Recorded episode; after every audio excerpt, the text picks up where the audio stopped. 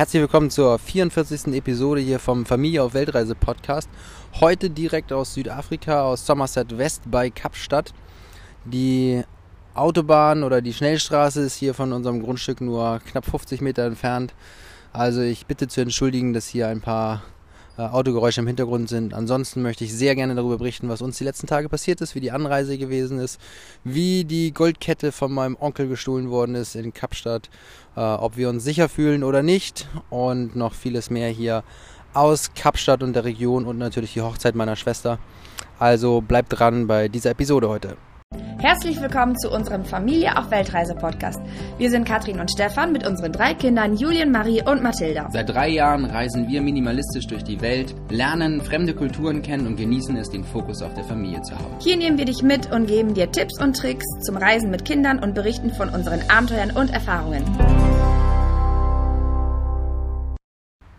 Einen wunderschönen guten Morgen hier aus Kapstadt bzw. Somerset West dem kleinen Ort, circa 20 Kilometer östlich gelegen von Kapstadt, in der ganz viele Deutsche leben. Und hier feiern wir heute die Hochzeit meiner Schwester und meines Schwagers und sind vor fünf Tagen aus Malaysia, Kuala Lumpur mit der Familie über Äthiopien, Addis Abeba hier nach Kapstadt geflogen, hatten zwei wunderschöne Flüge, musste sagen, ich muss sagen, ich war so ein bisschen ähm, habe ich gezweifelt an Ethiopian Airlines, äh, ob der Preis, wir haben für 231 Euro pro Person, haben wir, ein, haben wir die Strecke von Kuala Lumpur bis Kapstadt bekommen. Und ich hatte gedacht, wenn man so wenig bezahlt, kann man auch nichts erwarten, aber wir waren so positiv überrascht, also die Flüge waren richtig, richtig klasse, wir hatten genug Beinfreiheit, wir hatten leckeres Essen, wir hatten freundliches Personal.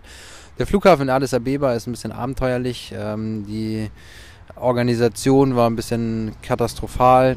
Ein bisschen Chaos, möchte ich mal eher sagen. Also man kriegt es dort nicht hin, wie an europäischen Flughäfen, die Leute vernünftig durch die Sicherheitsgates äh, durchzuschleusen, sondern äh, man musste sehr viel Geduld aufbringen. Wir hatten den Vorteil, dass wir mit Kindern dann bevorzugt behandelt worden sind. Also, oh, you have family, then you come this way. Und dann wurden die woanders durchgeschleust. Insofern mussten wir nicht so lange warten. Aber das ist der einzige Punkt, den man verbessern könnte bei Ethiopian Airlines. Ansonsten kann ich die Fluggesellschaft absolut empfehlen. Ganz klasse und zu dem Preis äh, muss man sich echt fragen, wie das eigentlich funktioniert. Gut, als fünfköpfige Familie nimmt man das natürlich gerne an, wenn man so günstig reisen kann. Wir sind angekommen in Kapstadt am Flughafen zwei Tage bevor die Familie aus Deutschland angereist ist und sind dann mit einem Uber zu unserem Mietwagenfirma gefahren. Wir haben uns ja so einen äh, 4x4 Camper gemietet. Das ist so ein Toyota Hilux, wer das kennt. Und da wird oben auf dem Dach sind zwei Dachzelte drauf, die man aufklappen kann und zuklappen kann, äh, wenn man fährt. Und äh, sind wir mit dem Uber zu dieser Mietwagenfirma hingefahren. Das ist ein Deutscher, der das betreibt, der Dirk, der ist vor zehn Jahren aus Frankfurt hierher gekommen, hat sich damals einen ähm, Camperurlaub gewünscht, hat sich dann ein Auto gekauft, das ein bisschen umgebaut, dass es seinen Ansprüchen genügt und ist damit ja, etwas über ein halbes Jahr durch Afrika gefahren, also vor allem hier in der südlichen Ecke durch Südafrika, Namibia, Sambia, Simbabwe und Botswana. Und wollte das Auto dann nicht verkaufen und hat dann eine Anzeige reingestellt bei Facebook oder damals noch einen Post gemacht und hat gesagt, wer hat Lust, meinen Camper zu mieten. Und dann kamen doch tatsächlich über 300 Anfragen und hat er sich gemerkt, hat er festgestellt, er hat gemerkt, dass da ein riesiges Interesse dran besteht, dass man hier Camper vermieten kann. Und mittlerweile hat er über 50 Autos auf drei Stationen verteilt, in Johannesburg, in Kapstadt und in Windhoek in Namibia und vermietet dort nach deutschem Standard richtig gute Camper. Wir haben eine super intensive Einweisung bekommen. Die Autos sind in einem äh, fabelhaften Zustand und äh, es war natürlich hilfreich, dass das Ganze auf Deutsch stattgefunden hat.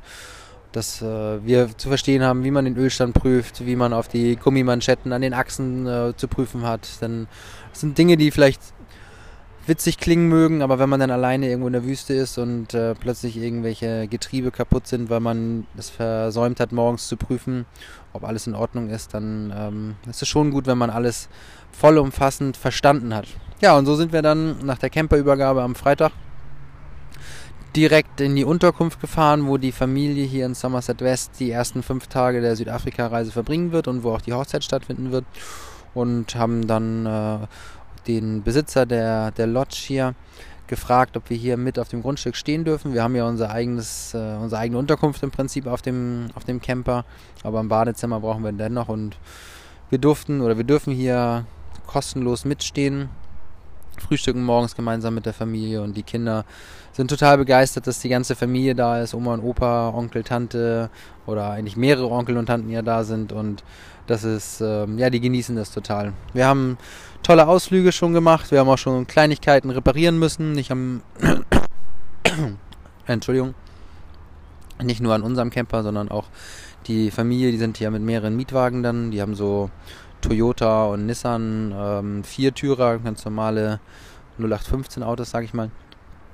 Und bei den einen ist ein Reifen kaputt gegangen, weil beim ist der Linksverkehr hier in Südafrika ist jemand, äh, hat er den Kurvenradius falsch eingeschätzt, weil er nicht links saß, sondern auf der rechten Seite und ist dann mit dem linken Reifen, linken vorderen Reifen gegen Bordstein. Und dann war der kaputt, der Reifen, aber das sind alles Situationen, die man hier in Südafrika kennt. Man findet ganz viele Reifenshops und ganz viele Scheibenshops, da komme ich auch gleich zu.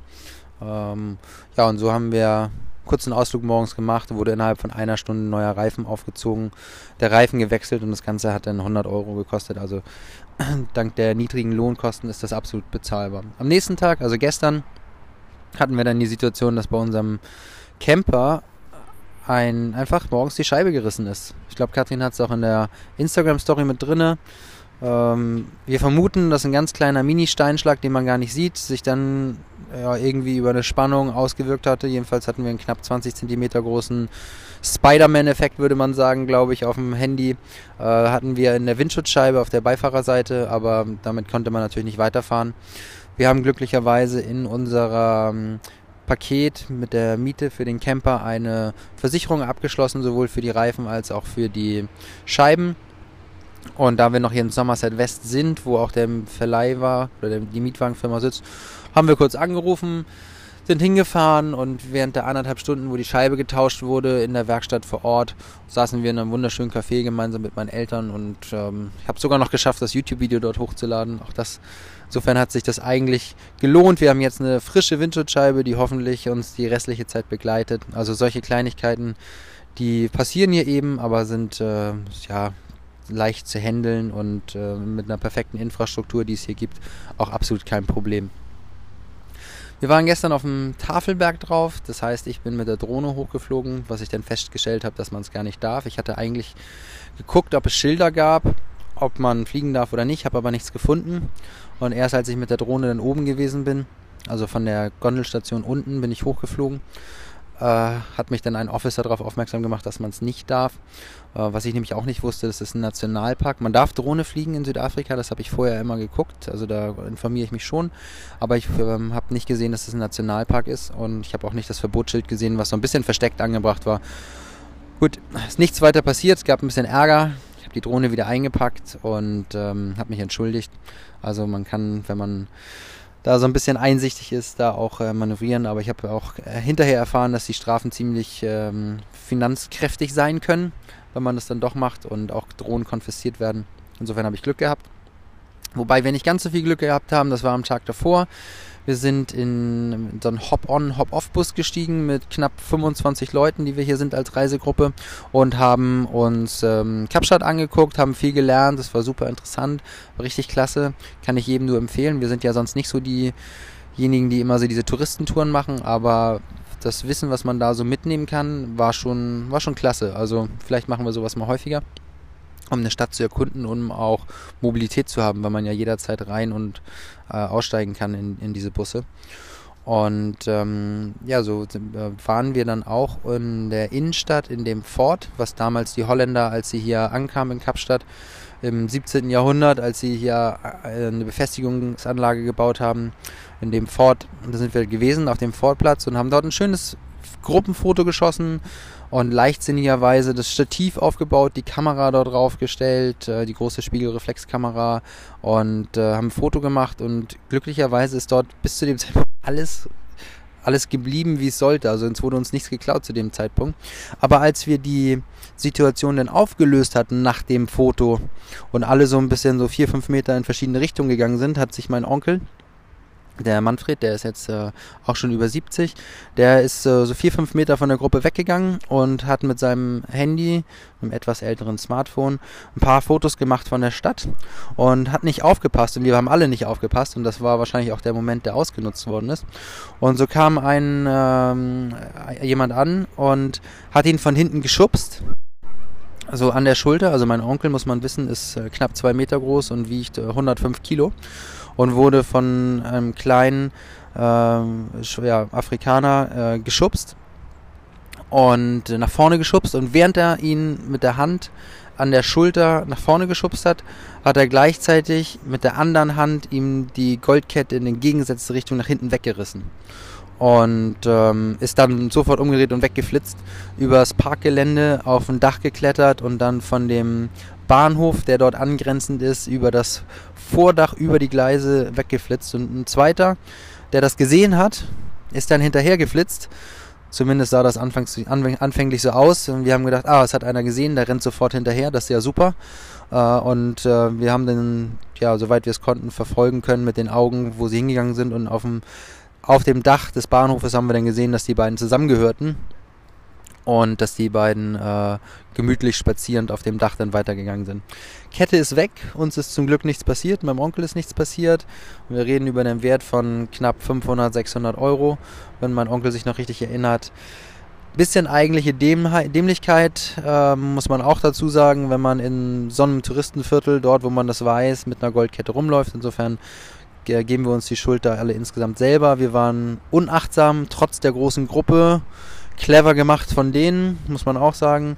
Insofern es kam ja immer wieder die Frage, auch bei Instagram bei Katrin, wie sicher ist das eigentlich hier?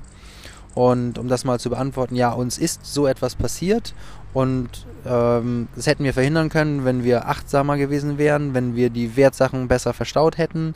Auch mit der Kamera, dass die so frei stand bei dem Foto, ist ziemlich ähm, fahrlässig gewesen. Also da fängt man nochmal an, darüber nachzudenken. Vielleicht haben wir auch einfach Glück gehabt. Hätte ja auch einfach einer vorbeilaufen können mit Stativ und Kamera und dann wäre die weg gewesen. Und insofern sind wir alle jetzt äh, deutlich wachsamer. Wir fühlen uns aber dennoch nicht unsicher. Ganz im Gegenteil. Wir sind so, dass wir die Autos auf bewachten Parkplätzen abstellen, wenn wir irgendwo sind. Ähm, die ganzen Gegenden, man muss es ja leider so sagen, es ist sehr getrennt hier zwischen Weißen und Schwarzen. Die Gegend, gerade hier in Somerset West, da wohnt man jetzt in so einer Anlage. Bei uns ist um, um den Zaun oben drüber ist noch ein, eine äh, Stromleitung gespannt ähm, um als Einbruchschutz. Hier sind Kameras auf dem Gelände und ähm, so ist es auch, wenn man, wenn man einkaufen geht, fühlt es sich schon so ein bisschen an, als wenn man in Zonen ist, in denen man wirklich sicher ist. Und je weiter man hier rauskommt, umso geringer ist natürlich auch die, das Gefühl, dass hier Kriminalität stattfinden könnte, was es natürlich nicht, nicht komplett ausschließt. Also, wir fühlen uns sicher, man muss aber auch immer wachsam sein, äh, gerade in so einer großen Gruppe, dass, ähm, dass man nicht irgendwie ja, sich so einer Situation aussetzt. Was gefährlich ist, sind auch Dinge im Auto liegen zu lassen. Also sowohl von unserem Vermieter, äh, von, dem, von dem Mietwagen, als auch hier von dem Eigentümer der, der Lodge gibt es natürlich klar die Empfehlung, nichts in den Autos liegen zu lassen, wenn man irgendwo parkt. Und da reden wir von Wertgegenständen, die für uns Europäer vielleicht sowas ist wie eine Sonnenbrille oder ein Telefon oder das Portemonnaie oder vielleicht ein Rucksack, in dem man vermuten könnte, was es ist. Aber nein, Wertgegenstände in Südafrika können hier eben auch sein, dass jemand ein paar Nike-Turnschuhe drin stehen liegen lässt im Auto oder eben auch einen Reservereifen, weil hier wird alles geklaut, was äh, zu Geld machbar ist, äh, was man gegen Geld eintauschen kann. Und deshalb ist es empfehlenswert, da einfach mal mit einer anderen Perspektive ranzugehen. Wir bleiben weiterhin optimistisch, feiern heute bei wirklich unglaublichstem Wetter, strahlend blauen Himmel und 26 Grad. Hier die Hochzeit, äh, erst hier auf dem Gelände. Man muss wohl in Südafrika irgendwie unter einem Dach die Trauung stattfinden lassen und danach fahren wir mit dem Bus nach Camps Bay. Das ist so eine Bucht äh, in Kapstadt, in einen traumhaften Strand, wo es dann noch Buffet gibt und äh, eine, ja, so eine klasse, klassische Hochzeit mit kurzer Hose, weißem Hemd und dann die Füße ins Wasser. Äh, schöne Fotos werden gemacht. Wir werden äh, den Teil für uns als Familie privat halten, werden also keine, keine Videos davon machen, die für den öffentlichen Bereich einsichtbar sind, sondern das wird Familienerinnerung sein. Wir werden aber vielleicht den einen oder anderen Podcast aufnehmen, darüber berichten oder bei Instagram mal etwas posten, um euch ein bisschen teilhaben zu lassen. Aber wir werden kein großes Filmmaterial davon sammeln, was wir, was wir nach extern geben. Für uns geht es äh, am Samstag weiter. Ich weiß gar nicht genau, wie meine Schwester die Route ausgearbeitet hat, aber es ist alles sehr, sehr perfekt und äh, sehr durchdacht und sehr organisatorisch. Das geht dann Richtung erste Safari, die wir machen. Wir werden ans Kap der Guten Hoffnung runterfahren, wo der Indische und der Atlantische Ozean zusammenkommen. Wir werden noch ein paar Pinguine sehen. Also es bleibt spannend, wir nehmen euch weiter mit auf die Reise. Ich bedanke mich erstmal für das heutige, für deine heutige Aufmerksamkeit und wünsche dir alles Gute hier aus Kapstadt.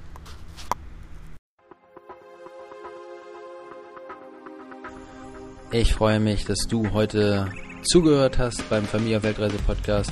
Besuch uns doch auch auf unserer Webseite www.familieaufweltreise.de, bei Instagram Familie auf Weltreise, bei Facebook Familie auf Weltreise oder auch bei YouTube. Lass uns ein Abo da, Familie auf Weltreise. Ganz herzlichen Dank, dein Podcast-Host, der Stefan.